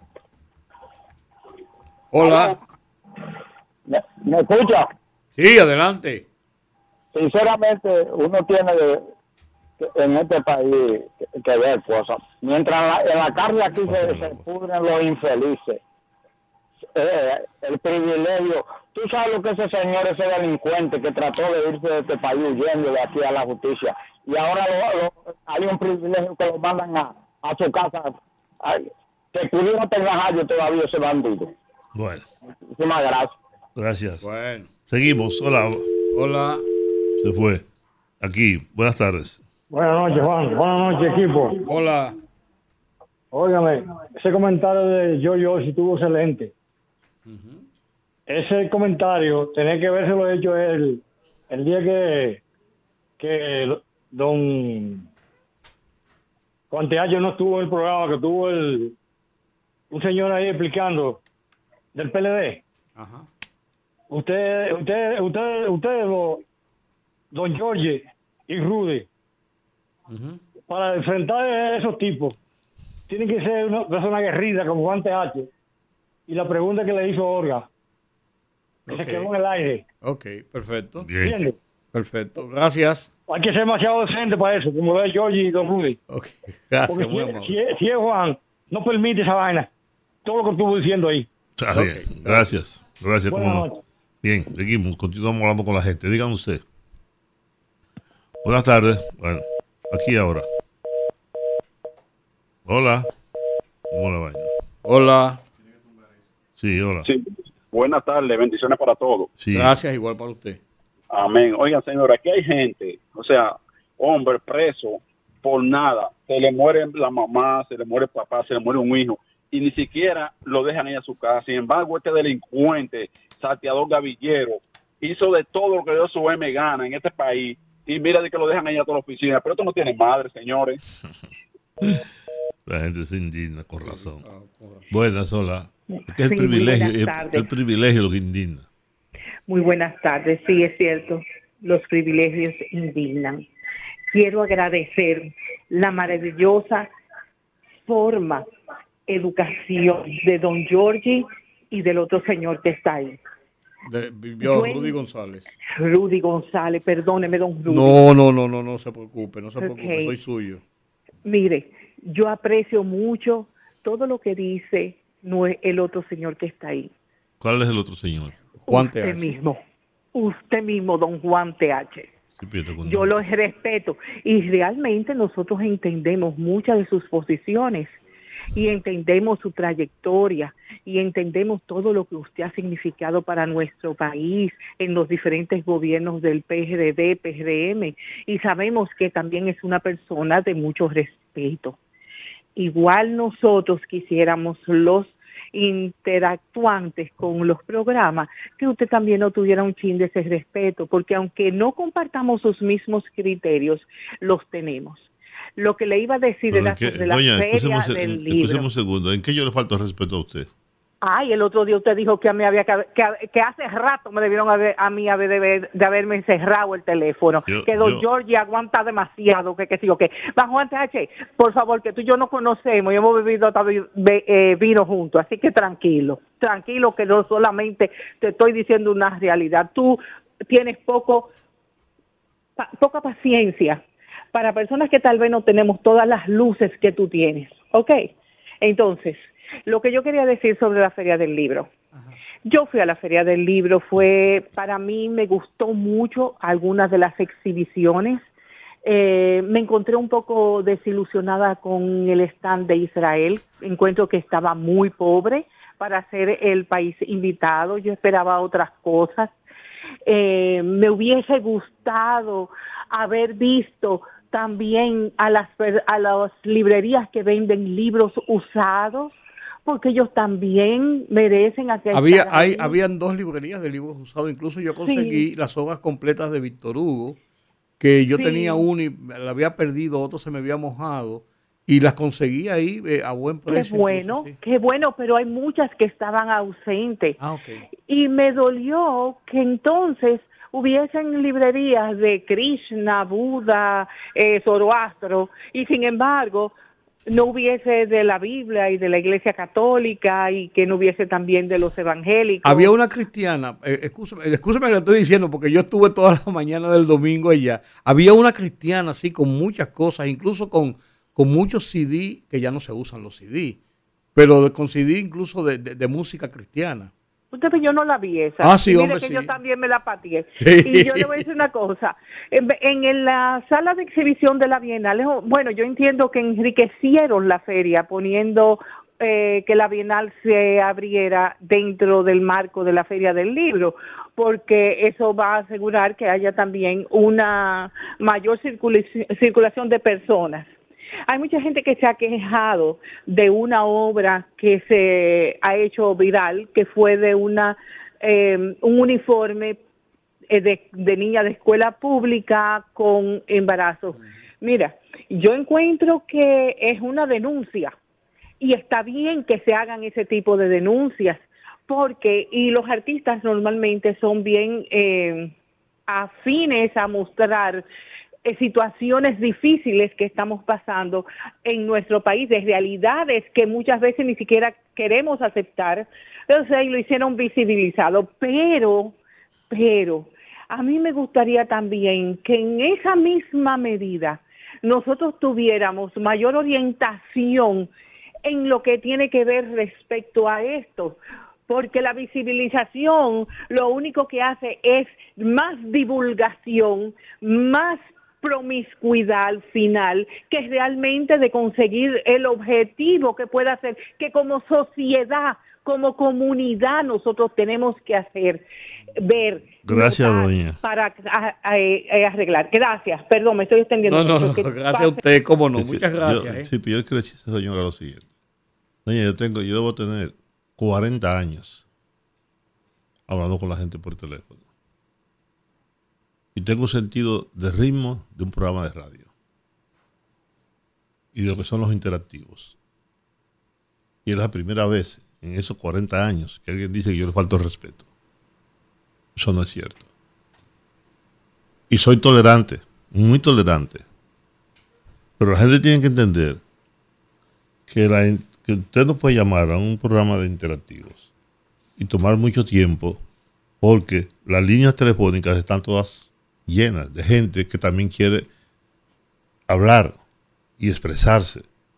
Y si usted se toma mucho tiempo, le está quitando el tiempo a los demás. Y eso hay que tenerlo en cuenta. Pero yo soy bastante respetuoso y tolerante con los interactivos. Intolerante. Tolerante. Intolerante. Eh, tolerante, no. No, yo entendí que tú eras Intolerante, y estabas confesando. Porque llega un momento en que tú- en- llega un momento, la gente tiene que saber eso. Buenas tardes. Es una falta de respeto a los oyentes, como se conecta esa señora. Ustedes son el único programa que toleran que se conecten así hasta que ellos quieran, porque en la mayoría les cierran de una. No, pero, pero esta tolerancia, díganlo usted. Amo se fue, caramba. Sí, Qué- buenas tardes. Sí. Adelante. Juan, quiero Sí. felicitar por su paciencia. Mire, esa señora lo que tiene que grabar un video y subirlo a YouTube. Eso no, eso no fue una llamada que ella hizo. Bueno, pero ahí- esa, lado. esa fue No, su- pues está bien. Además, Esa fue su a- a- participación. además, ella se expresa bien, ¿no? Ella, ella se expresa bien y respeto, coordina bien sus ideas. Respetuoso, que todos te conocemos en este país. No, ella está bien. Bueno, gracias, gracias, gracias. Y la feria, la feria, tanto a ti como a mí, no sé si Olga fue o yo, yo, yo no he ido, pero a mí también me satisfizo la feria. Me pareció bien. Me pareció eh, los pabellones con aire acondicionado, bien climatizados. Hay muchos libros de todo tipo, como dijo hoy doña Raquel Peña ayer, para cada ocasión hay un libro. Y digo yo, y más de uno, y más de uno. Yo compré una colección de cinco libros para niños que, que están en la editora, la editora nacional. Sí. Como yo tengo unos nietos ahí que están muy pequeños, tengo nietos grandes ya porque mi nieta mayor tiene 18 años. Ya- Tiene casi bisnieto ya, fácilmente. no creo que allí estén eso. No, no, pero, pero está en el camino. ¿eh? Sí, sí, pero ella parece que no está en eso, porque está por estudiar. Qué bueno. sí, sí, sí, sí. Ahí apareció, mira, ahí apareció una niña de 13 años, embarazada. Y yo creo, que lo, creo que lo primero que hay que hacer es preguntar, ¿dónde está el padre de esa, de esa niña? Entonces tomarlo preso. Porque eso es una violación.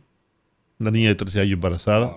Esa niña de, 13 de esa edad no, no está, no está en condiciones de tomar una decisión. Se ponen y dicen, no, porque fue consensuado. Una violación como quiera. La ley lo tipifica como una violación. Oh, claro. Ahí hay una muchacha, hay que tener mucho cuidado, señor. Hay una muchacha que está acusando a un pelotero, que está acusando a un pelotero, pero la, familia está pidiendo 100 mil dólares, una casa de 13 millones de pesos y una jipeta. Y una jipeta. Eso es un negocio. Eso es un negocio. Y a veces son los propios padres que la venden a la niña. ¿eh? Que tengan relaciones con un y después Sí, hacerle sí, eso. sí, sí, sí. Hay que tener mucho cuidado con Y eso. para que tú no sigas hablando, te voy a leer una noticia que te va a dejar estupefacto. Y tú Buenas no- noches. Tú no vas a volver a hablar. Junior Santos, Fiquito Vázquez y Julio Mariñez renuncian del PRD. Buenas noches.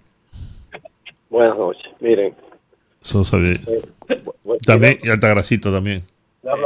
Mira, con respecto a la a que una persona hable, ya no depende, no depende de, del oyente. Me parece que no. Depende de los de los que manejan el programa, ¿sí o no? Eh, sí, Ya, porque usted da un tiempo, mire, usted da un tiempo límite, que es la prudencia. Ahora, ¿qué pasa? Miren, a veces ustedes no entienden, muchas veces no se entiende que también el oyente quiere a veces des- desahogarse. Porque ustedes tienen, ¿verdad? Pasan tres, cuatro horas, titán, titán, titán. El oyente, claro, eso es su programa y ustedes viven de eso y eso es lo correcto, porque de lo contrario no tiene sentido. Lo que yo me voy es a lo siguiente. Miren, señores, eh, yo estaba ahora mismo eh, en un consultorio médico y yo le voy a decir, y una persona como uno que, que va al mercado, que va a los supermercados, la situación no está cómoda. El gobierno tiene obligatoriamente que tener un plan, miren, un plan para que la gente pueda comer, porque esto no está cómodo. Uno coge cinco, por ejemplo, yo me pregunto, y ustedes lo saben, quiero hacer una reflexión, porque ustedes son gente del gobierno. El gobierno tiene que meterse a los campos, a que siembre, a que haya desarrollo, no sé, pero la situación se le puede al gobierno, hoy ya lo digo hoy, ¿eh? dentro de meses puede irse de la mano. Está bien. Parones, falta comida cara, una situación de criminalidad y la población no tiene ni la escucha ni a dónde ir. Ok, gracias. Gracias. Buenas. Le voy a decir dos cosas nada más. Hay, eh, de 10 segundos. Primero, yo personalmente, Juan TH personalmente y Georgie Rodríguez personalmente no vivimos de eso. Porque él dijo, ustedes viven de eso. Segundo, nosotros no, No, somos... quiere decir que vivimos del periodismo, ¿será? Ah, bueno, pues no de, de- de. Y Claro. lo segundo es, nosotros no somos gente del gobierno. Usted podrá oír un, un pronunciamiento de alguno en, en un momento determinado que va en la línea de una acción que hizo el gobierno y también hay críticas del, del otro lado. O sea, no, no, no, no, nos, no nos califiquen, no nos cataloguen.